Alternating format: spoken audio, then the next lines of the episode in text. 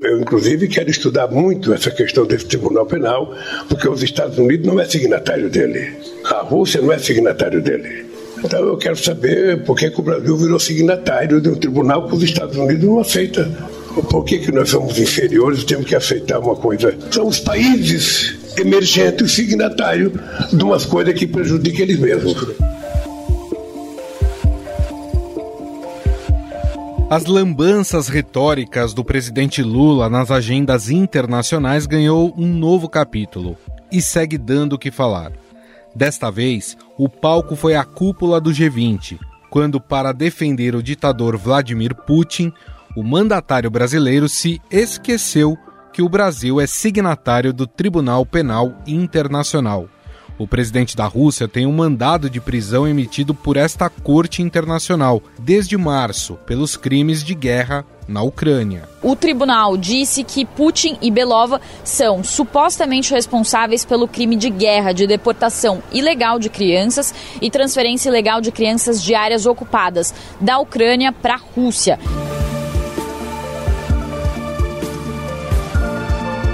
Do ponto de vista jurídico, a declaração de Lula vai contra o acordo em que o país é signatário reconhecendo decisões da corte há 20 anos. Desde sua condenação, Putin vem evitando passar por nações que integram o Tribunal Penal Internacional para não correr risco de ser preso.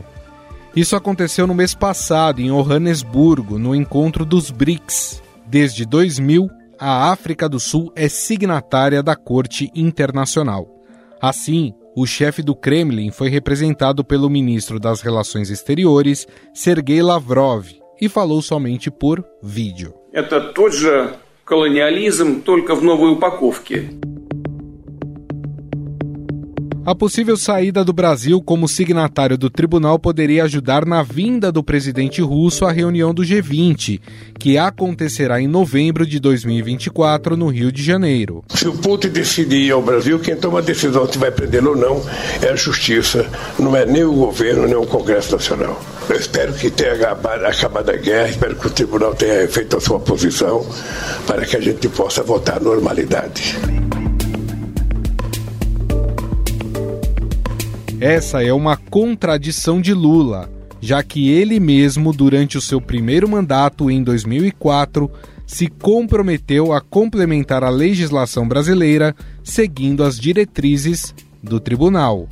O presidente também foi respaldado pelo ministro da Justiça Flávio Dino, que afirmou que o Brasil pode rever a adesão ao Tribunal de Haia. Segundo o titular da pasta, a decisão de fazer parte ou não do órgão é de natureza política. Então, o que o presidente Lula alertou, alertou corretamente, é que há um desbalanceamento em que alguns países aderiram à jurisdição do Tribunal Penal Internacional e outros não. Isso sugere que, em algum momento, a diplomacia brasileira pode rever essa adesão a esse acordo, uma vez que não houve essa igualdade entre as nações na aplicação desse instrumento.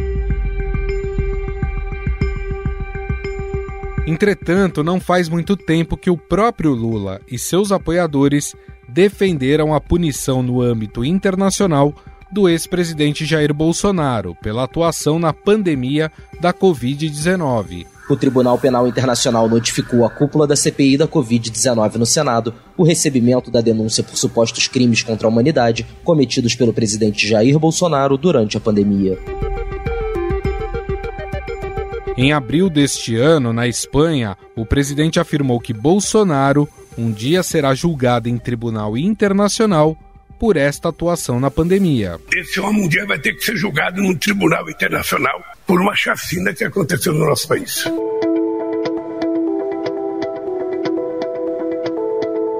O Tribunal Penal Internacional é o órgão responsável por julgar indivíduos acusados de genocídio em crimes de guerra e contra a humanidade.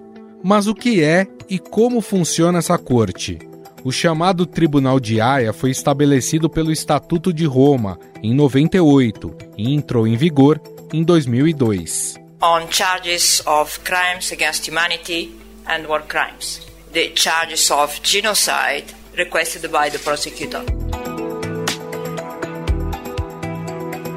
Outro ponto importante é que o Tribunal Penal Internacional é permanente e opera independente da ONU. Mas o que aconteceria se o Brasil não prendesse Vladimir Putin? O Tribunal Penal Internacional não tem poder de polícia e não pode obrigar seus países signatários a cumprir suas decisões. Ele apenas envia os mandados de prisão a quem, como o Brasil, topou fazer parte da corte. Caso isso não ocorra, o signatário é denunciado à Assembleia Geral da ONU e, no limite, ao Conselho de Segurança, que podem adotar medidas contra ele. Quando o Brasil se tornou signatário lá em 2002, ficou de definir via Congresso a lei que detalharia juridicamente a cooperação internacional com o tribunal. O problema é que o projeto de lei está parado na Câmara desde 2013. Um tratado de cooperação internacional que poderia ajudar em investigações importantes passa pela burocracia de Brasília.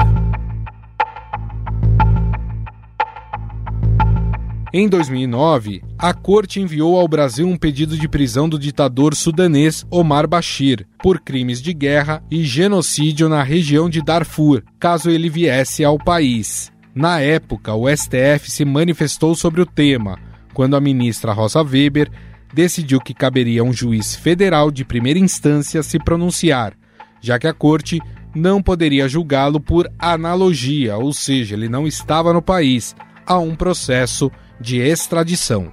O quanto as declarações de Lula afetam o projeto multilateral do Brasil no cenário global. Ao se alinhar com a Rússia, o presidente tem sabotado as bases da diplomacia brasileira? Sobre o assunto, vamos conversar com o reitor da FMU e professor de Direito Internacional, Manuel Furriela. Tudo bem, professor? Tudo ótimo. Professor, por que a fala de Lula e Dino sobre não conhecer ou deixar de ser signatário do Tribunal Penal Internacional pode ser problemático para o Brasil neste momento? Bom, primeiramente que não acredito que eles não conheçam o tribunal, principalmente o presidente Lula, já que o tribunal entrou em vigor efetivamente no ano de 2001 para 2002, logo um pouco antes do início do primeiro mandato do presidente. Além disso, ele é um tribunal extremamente conhecido.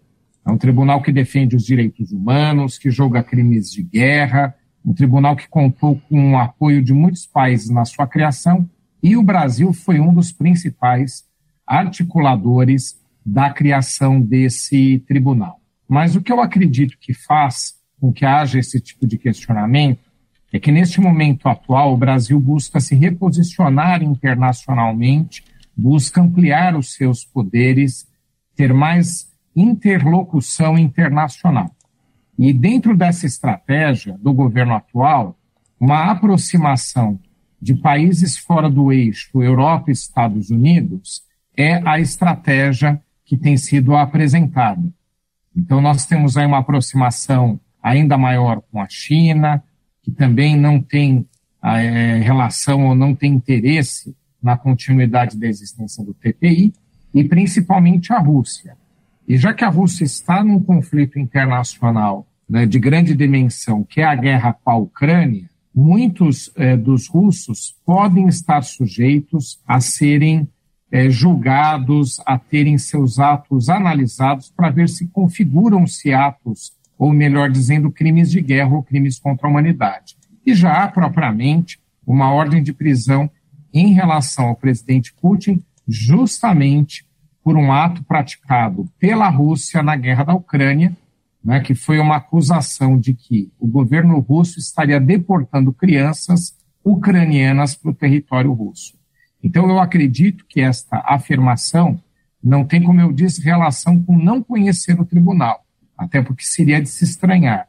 Mas efetivamente, por uma estratégia de reinserção internacional do Brasil, onde acredita o governo brasileiro que não deve se indispor com o governo russo. O fato do Brasil ter assumido a presidência provisória aí da cúpula do G20 e ano que vem, 2024, nós teremos esse encontro no Rio de Janeiro, isso de certa forma influenciou essas falas, essa ameaça de deixar o tribunal até para facilitar a vinda de Putin para o Brasil? Com certeza sim. Próxima reunião, em sendo no Brasil, o governo brasileiro tem todo o interesse que todos os países, todas as potências econômicas que fazem parte do grupo estejam representadas pelos seus chefes de Estado. Veja só que nesta última reunião da Índia, houve um esvaziamento pela ausência do chefe de Estado, tanto da Rússia, como Putin, como é o caso do Putin, como também o da China. Então, o governo brasileiro teme que uma próxima reunião aqui padeça da mesma situação. Então, para que haja um fortalecimento de importância aos olhos do governo brasileiro, seria crucial a presença de todos os chefes de Estado. E o TPI, aos olhos também do governo brasileiro, seria um obstáculo à efetividade, a uma maior importância para essa reunião, já que, por determinação do Tratado do Estatuto de Roma, Tratado de Criação do TPI, todos os estados signatários têm seus cidadãos sujeitos a serem julgados pelo tribunal, mas também assumem uma obrigação de determinarem a prisão de qualquer cidadão de qualquer país que passe pelo seu território e que tenha uma ordem de prisão do Tribunal Penal Internacional do TPI. E esse é o caso de Putin. Caso ele venha ao Brasil no próximo ano e ainda haja contra ele, de persista contra ele a ordem de prisão do TPI, a justiça brasileira tem por obrigação determinar a sua detenção e encaminhamento para a continuidade da, do processamento e até mesmo prisão no exterior. Então, é dessa situação o governo brasileiro não tem como se abster, porque é uma obrigação por força do tratado. Tratado que o Brasil assinou, ratificou, e é importante a gente mencionar que faz parte da Constituição brasileira, porque foi proferida uma emenda. Então, o TPI é parte integrante da legislação nacional trazendo também a obrigação de detenção e prisão de eventual estrangeiro que passe pelo nosso território nessas condições. Agora parece que há um embrólio jurídico nessa questão envolvendo o Brasil e as decisões do Tribunal Penal Internacional, porque o Brasil ficou de votar via legislativo, né? Como eles receberiam esses pedidos de prisão e como eles agiriam nesses casos. Em 2009, inclusive, nós tivemos algo parecido quando houve um pedido de prisão do ditador sudanês, o Omar Bashir, por crimes de guerra, principalmente o genocídio que aconteceu na cidade de Darfur. E na época o STF se manifestou e a ministra Rosa Weber disse que caberia a um juiz federal de primeira instância se pronunciar sobre o processo de extradição. Esse é um problema ainda que precisa ser resolvido aqui no Brasil, professor? Sim, há uma discussão jurídica, principalmente pelo ineditismo. Apesar do TPI ter mais de 20 anos que está em vigor, o fato é que proferiu poucas decisões internacionais, ainda está ampliando a sua atuação. Então, esse é um dos fatores. Ainda há muita novidade sobre como se analisar decisões do TPI. E decisões que caibam à justiça brasileira analisar, então, mais raras são. Então, você tem aí uma questão né, que traria uma discussão jurídica por conta né, de ser algo inédito a ser abordado. Então, um cidadão estrangeiro com ordem de prisão pelo TPI dentro do território brasileiro. Mas o fato é que há uma obrigação do Estado brasileiro, melhor dizendo, que dentro dele tem o seu poder judiciário, que tem a prerrogativa de cuidar dessas questões, que não pode deixar de cumprir. Uhum. Então, mesmo que haja algum tipo de discussão de quem é o juiz competente, se é um juiz estadual, um juiz federal, que também é o meu entendimento que seja, né, ou até mesmo cortes superiores, o fato é que o judiciário brasileiro vai ter que determinar o cumprimento. Isso está no tratado assinado pelo Brasil. Então, o país não pode abrir mão da obrigação. O que a gente pode ter é uma discussão jurídica de como cumprir. Isso sim está em aberto. E toda essa, essa discussão em relação a permanecer ou não signatário do Tribunal Penal Internacional, isso de que forma afeta a boa relação que o Brasil volta a construir em âmbito internacional. Nós tivemos aí um período em que essa relação internacional ficou estremecida no governo passado. Agora o Brasil vai retomando, mas essa certa subserviência à Rússia e à China, que também são companheiros do Brasil nos BRICS, é, o quanto que isso pode afetar essa boa relação que está sendo construída? Bom, primeiro, né, se você considerar uma submissão, e muitos consideram, né, quando decisões desse tipo são tomadas, realmente é um ponto de vista a ser analisado, né, você não tem ganhos ao Brasil. O Brasil é um grande país. E há sim um desgaste, né, porque o Brasil começa a ter a sua imagem de independência, autonomia de decisões colocada em xeque no exterior. Mas acho que aqui o ponto principal é que o Brasil não precisa desse tipo de expediente. Eu não vejo necessidade. Uma das reflexões que eu faço sobre essas decisões tem outras, né? Sobre, por exemplo, ter o governo brasileiro afirmado que a situação, né, que o status na guerra entre Ucrânia e Rússia é o mesmo. Não, não é. Uhum. A Ucrânia é um país que foi invadido. Então, obviamente, não é. Não é a Ucrânia, não foi a Ucrânia que desrespeitou normas internacionais que, eh, que tratam de questões que envolvem conflitos internacionais. Quem desrespeitou foi a Rússia. Mas essas decisões polêmicas, elas não trazem utilidade, elas não são úteis ao Brasil. Então, até agora, eu não consegui imaginar que tipo de utilidade tem. Porque é mesmo que a gente discorde, mas se houver algum tipo de ganho, pelo menos você consegue identificar o motivo. Não é o caso aqui.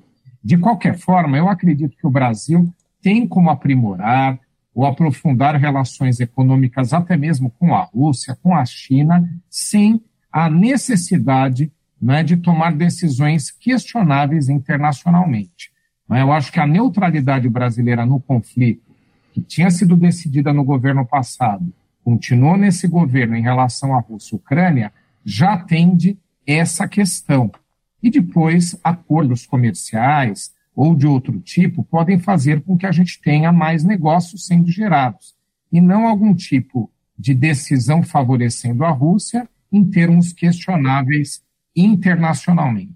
Além disso, eu acredito que questionável mesmo é o fato do Brasil ter participado da criação de um importantíssimo tribunal internacional como é o TPI, que julga indivíduos que praticaram crimes de, contra a humanidade. É um tribunal permanente é um tribunal extremamente importante. Então, se a gente começa a questionar o tribunal, a nossa participação dele, nele, eu acredito que isso é muito mais desgastante do que a gente ficar neutro em relação a essa questão, não tentar interferir em decisões de tribunais internacionais acerca de Putin e partir para outros tipos de aproximação com a Rússia. Eu acho que são mais úteis e fazem com que a gente não precise descumprir aquilo que a gente assinou, que nós firmamos no exterior. E mais do que isso, né, professor? Esse foi um governo que foi eleito e que tinha é, como uma das suas pautas o respeito aos direitos humanos. Esse é um tribunal que julga, além de tudo, crimes contra direitos humanos ter uma atitude dessa com um tribunal que faz esse papel, ele não, não acaba sendo um contrassenso ao que defende o governo? Sem dúvida. Além de tudo, vai contra o discurso, né, que é aquele que é utilizado e que, como você disse, foi uma das bandeiras na campanha eleitoral, uma bandeira importante, né, questão dos direitos humanos, a afirmação do presidente Lula de que faria um, com que houvesse uma maior aproximação com causas importantes em questão aos indígenas, à comunidade afrodescendente, vários grupos que têm seus direitos desrespeitados diariamente. Então, foi um discurso importante. Então, ir contra um tribunal que justamente tem esse papel de tratar de questões que envolvem, por exemplo, o genocídio, ou até mesmo essa da condenação de Putin, né, que, tem, que foi avaliado uma, uma acusação de que teria deportado crianças são questões muito sérias. Então, ao, ao invés de partir para o discurso do Brasil questionar se vai fazer parte ou não, eu acho que deveria é aprimorar o TPI, deveria apoiar o TPI. Um outro ponto importante é que no discurso o presidente disse que não haviam países relevantes fazendo parte do, do TPI. Uhum. Não é verdade. A Rússia, os Estados Unidos e a China não fazem parte por questões óbvias, né? porque se envolvem em conflitos internacionais que podem gerar condenações aos seus cidadãos. Então, mesmo não discordando, a gente entende o porquê essas potências tomam esse tipo de decisão. Mas acho que a gente também deve considerar relevante o Canadá, o Japão, a Grã-Bretanha e vários outros países que são grandes potências, grandes economias e que são, sim, parte integrante, ou seja, assinaram o Tratado de Criação e ratificaram de criação do TPI. E é importante também a gente esclarecer um ponto, professor. Quando surgiu essa notícia, essa polêmica, né, muita gente confundiu, porque em Haia nós temos dois tribunais. Né? Tem esse, o Tribunal Penal Internacional, e tem a Corte Internacional de Justiça. Eu queria que o senhor explicasse um pouco qual é a diferença entre essas duas cortes. Bom, as duas são extremamente importantes. A Corte Internacional de Justiça ela foi criada junto com a ONU logo após o final da Segunda Guerra Mundial, em 1945. Então, ela tem dois papéis muito importantes. Um deles é que ela é a conselheira, né, o, o órgão consultivo para questões internacionais da própria ONU, principalmente sobre a validade de tratados de acordos firmados entre países. E o outro papel dela, que é aquele que faz com que a gente até entenda melhor a diferença da corte com o TPI, é que ela julga países, ela julga estados. Então, estados que estejam em conflito, e desde que sejam parte e tenham assinado os pactos adicionais do, da Corte, podem levar suas questões a serem julgadas lá. Então, a Corte Internacional de Justiça, ela julga países, julga estados. O Tribunal Penal Internacional, ele foi criado em 1998, entrou em vigor na virada de, do ano de 2000 para 2002, e julga indivíduos, julga pessoas físicas, pessoas naturais, que tenham sido acusadas de cometerem crimes contra a humanidade e principalmente crimes de guerra. Então, um julga países, julga estados, que é a corte, o outro julga indivíduos, né? Até porque o TPI, ele é sucessor de outros tribunais internacionais que a gente teve na história da humanidade. O mais famoso deles foi o Tribunal de Nuremberg, que uhum. julgou os criminosos nazistas ao final da Segunda Guerra Mundial. Então, havia na época a criação de cortes especiais. O que era isso? Tribunais que eram criados especificamente para julgar certo assunto em certo período. E o TPI, ele revolucionou essa questão, por quê? Porque agora não precisa mais criar, de acordo com uma conveniência, um tribunal internacional, porque você já tem um que é permanente, está lá à disposição para atuar. Então, a Corte Internacional de Justiça julga estados, o TPI, Tribunal Penal Internacional, julga indivíduos. E professor, qual que é o papel do Brasil nesse Tribunal Penal Internacional? Historicamente, o, o país tem uma relevância em relação à estrutura do tribunal? Dá para falar muitas questões que fazem com que ele seja relevante, né? Uma delas, inclusive, é interessante, que nós já tivemos juízes brasileiros, né? Porque esse tribunal, ele é composto por juízes que são de vários países, há uma série de regras sobre a escolha deles, e a Silvia Steiner, que é uma juíza brasileira, uma desembargadora, uma jurista muito conhecida, foi uma das juízas no TPI. E tem um detalhe importante: quando ela foi juíza no Tribunal Penal Internacional, ela foi nomeada pelo presidente Lula em um dos seus outros mandatos. Muito bem. É, nós conversamos com o professor de Direito Internacional, reitor da FMU, Manuel Furriela, que mais uma vez gentilmente conversou com a gente sobre esse tema tão importante, principalmente para as relações internacionais do Brasil, mas também para um país que se diz defensor dos direitos humanos. Muito obrigado, viu, professor? Eu que agradeço o convite e aproveito para parabenizar pela programação. Estadão Notícias. O Estadão Notícias desta sexta-feira vai ficando por aqui. Contou com a apresentação minha, Gustavo Lopes, o roteiro, produção e edição são minhas, de Jefferson Perleberg e Laís Gotardo. A montagem é de Moacir Biasi. Mande sua mensagem ou sugestão para o nosso e-mail podcast@estadão.com. Um abraço e até mais.